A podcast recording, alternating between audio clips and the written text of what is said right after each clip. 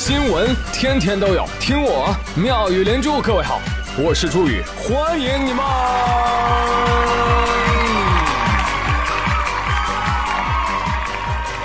谢谢谢谢谢谢各位的收听啦！生活当中经常听人抱怨，哎，生活不美好啊！怎么可能？你只是缺少一双发现的眼睛。不信你看，偶像剧般的爱情故事，其实就发生在你闺蜜的身上。美若天下不努力也能红，就是你小学同学。好，一夜暴富的天命锦鲤，它就降临在了不如你的人头上。凭啥呀？所以你看，美好处处都在，只是呢，从来不发生在你身上而已。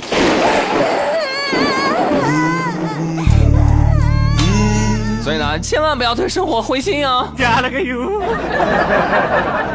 哈，其实这个道理我早就悟透了。你不信，你看看银行你就知道了。金库里钱多的是，穷的只有我而已。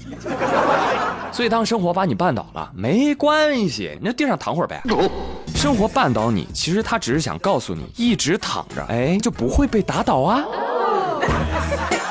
其实生活早就把你我安排的明明白白、凄凄惨惨戚戚，但是也别慌啊，朋友们，小场面能 hold 住。接下来我要说的才是本集妙语连珠的凄惨故事大集合，它包含了人类和大鹅的故事，敬请期待啊！不，这就开始。先说这个，成都有个姑娘叫玲玲，今年二十五岁，体重一百零二斤。啊，对不起，公斤。她从十八岁的时候就开始服减肥药了，你知道吧？为什么呢？因为他觉得十八岁的他太胖了，有多胖呢？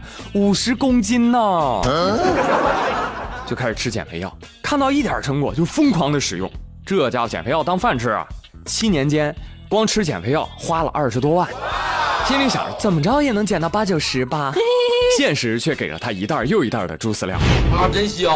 他成功的从五十公斤长到了一百零二公斤。对，现在医生一看，哎呀呀呀，瘦不下来了，你这个，别指望吃减肥药了，做手术吧。啊，我们准备给这个玲玲啊进行缩胃手术啊，准备切除掉她百分之八十的胃。现在的玲玲依然对生活充满了期待，希望自己能够瘦回五十公斤。你说你图啥呀？大妹子，你吃二十万什么减肥药啊？什么健胃消食片呢？哎，这就合理了，是吧？什么不是啊？哦，那你是不是吃的乳酸菌素片呢？滚！哎呀，别哭别哭啊！咱也不能说完全没有效果。哦，你看你吃了也就胖五十公斤，对不对？你要不吃啊，说不定你得胖一百公斤呢。所以这个新闻我就是讲给减肥的小姐姐听的。对呀。五十公斤减什么肥呀？啊，减肥药她心里苦，你你考虑过她吗？她接到这个任务她都懵了。什么五十公斤还让我今儿帮他减？那没办法了，那我只能让他先肥起来呀。那不肥我怎么减肥呢？是吧？这减肥药很委屈，那减肥的人不委屈啊？这简直是天底下最委屈的胖了，一点儿胖子的福利没享受到，吃的少还睡不香，却要承受肥胖的后果。引用王小胖的一句名言：“减什么肥？该吃吃，该喝喝。就算我胖死，但是我快乐呀。”对喽，开心最重要。好的，继续我们的凄惨故事大集合。下面登场的是无辜被抓的大肥鹅。十六号在南京，有一对婆媳报警，说他们家里男主人方某啊，在他们婆媳俩面前跳河了。民警就赶紧组织人员现场打捞。捞了三个多小时啊，一无所获，坏了，出事儿了！啊，这个时候围观群众站了出来，手里还拎着一只大飞蛾，跟警察说：“同志，要抓就把这只大鹅抓起来吧！”啊，为什么要抓它？我刚刚远远的看着啊，我就觉得是这只大鹅游到了跳河的方大哥面前，方大哥好像哎呀突然受到了惊吓，扑通一声跳下河，所以你们应该查查这只大鹅。就这样。呃，围观群众就把大鹅扭送至派出所。之后呢，婆媳俩哎呦抱头痛哭啊，回到家中啊，一推门一看，啊，你你你是人是鬼？别吵吵，别吵吵，看电视呢，干啥？哟呵，跳河的方某正翘二郎腿搁家看电视呢。不是，全村人找你都找疯了，你怎么在这看电视呢？你赶紧跟警察说一声。随后，方某对警察交代说，因为当时实在无法忍受妻子跟妈妈因为换不换空调这样的琐事争吵，就借着大鹅经过的时机赌气跳河了。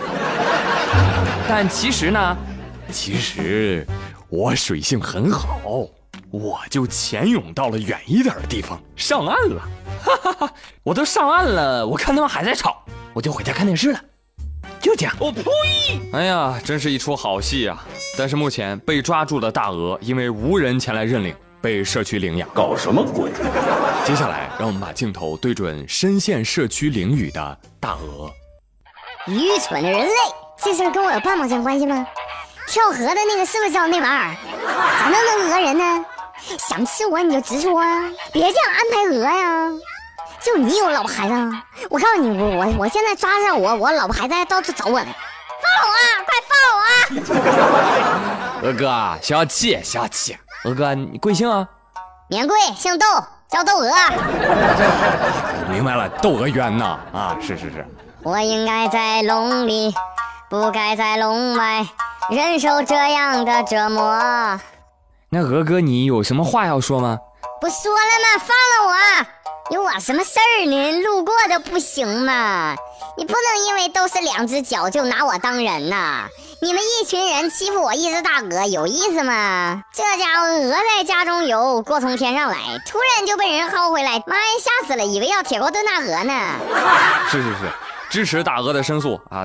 赶紧把人放出来，咱抓错鹅了，知道吧？哎，说到这个大鹅哈，我想问一个问题哈，就是你们能分清鸭跟鹅吗？No no，很多朋友都表示呃分不清分不清，但是吃起来不都一样吗？No no no no no。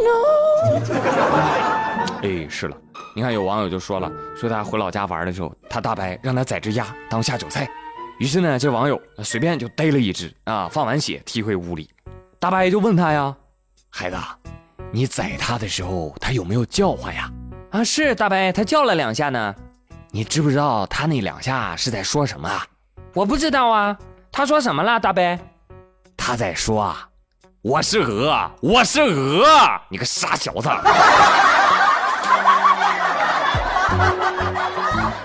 那既然现在真相已经明了，也希望这位窦娥能够洗脱冤屈，早日重返家园。好了，接下来我们的法治新闻继续。那今天呢，我们的受害者除了无辜的大鹅之外，还有悲惨的 ATM 机。七月十二号，辽宁本溪。有一男子到银行啊取款，但因为喝醉了，那密码都忘了，说了好几遍，输错了，嘿，银行卡就被吞了。大哥一看，都欺负我是吧？啊，钱没给我，卡还给吞了，然后就出去了，出去了干啥呢？找找块大石头就搬进来了，搬进来照着 ATM 机，咵嚓就砸，显示屏砸坏了，这一砸坏啊，立马银行报警。民警赶到现场，男子还没走呢。啊，男子站那儿，看民警来了，招呼民警们。哎，正正好你们来了啊！来来来来来，你看我给砸开了这个，你看里面有没有人？是不是喝醉了？啊，醒了没有？嗯，没醒，把他叫醒，快快快！我得取钱啊，取钱。这事儿怪谁？不怪大哥，真的要怪就怪互联网上的你们，天天说 ATM 机里蹲个人，你这样好了吧？有啥当真了？都这样，还有网友在这个新闻下面留言说：众所周知，ATM 机里是有人的。其实那天呢，巧了，就是我轮班在机子里，真不好意思，睡着了。那家伙正做梦看春晚呢，大锤八十，哐哐砸一宿。哎呀，这一边砸还一边喊呢：“喂你吃，喂你狂，喂你哐哐砸大墙。”所以朋友们，这叫什么？这叫酒标子。为什么天下的酒标子不能互相伤害，却到处破坏呢？真是想不通。无独有，广西东兰有一男子。也是喝完了酒，喝完酒啊，浑身难受。走大街的时候就没事儿，看到三孩子正玩呢，哎，没来由的啊，上去就殴打人家，抱摔脚踹。实在是书可忍，婶儿忍不了。目前该男子已经被刑拘。警方通报说，说这男的当天喝了三瓶白酒，说他打不过成年人，所以对小孩下手。这样的人就典型的怂包，平时咋咋呼呼。我拳打南山敬老院，脚踢北海幼儿园，一米以下全放倒，太平间里一跺脚。不服的给我站出来！你看，没有一个敢喘气儿。这种窝囊废，这辈子要这点出息了，我跟你说，打死你个龟孙儿！不禁让我想起一句话：怯者愤怒，却抽刃向更弱者。你说你既然打不过别人，那你为啥不打自己呢？是不是？照自己夸夸大耳刮凑，对吧？还不会住监狱。希望这种人渣下次遇到类似的事情都可以冷静的抽自己，方便的话还可以去死一死。好吧，朋友们，今天妙兰珠就说到这里，我是朱宇，谢谢您的收听，希望生活每天都能对你好一点，明天再会喽，拜拜。天风我任意闯眼中仰望叱咤风云，我绝不需往后。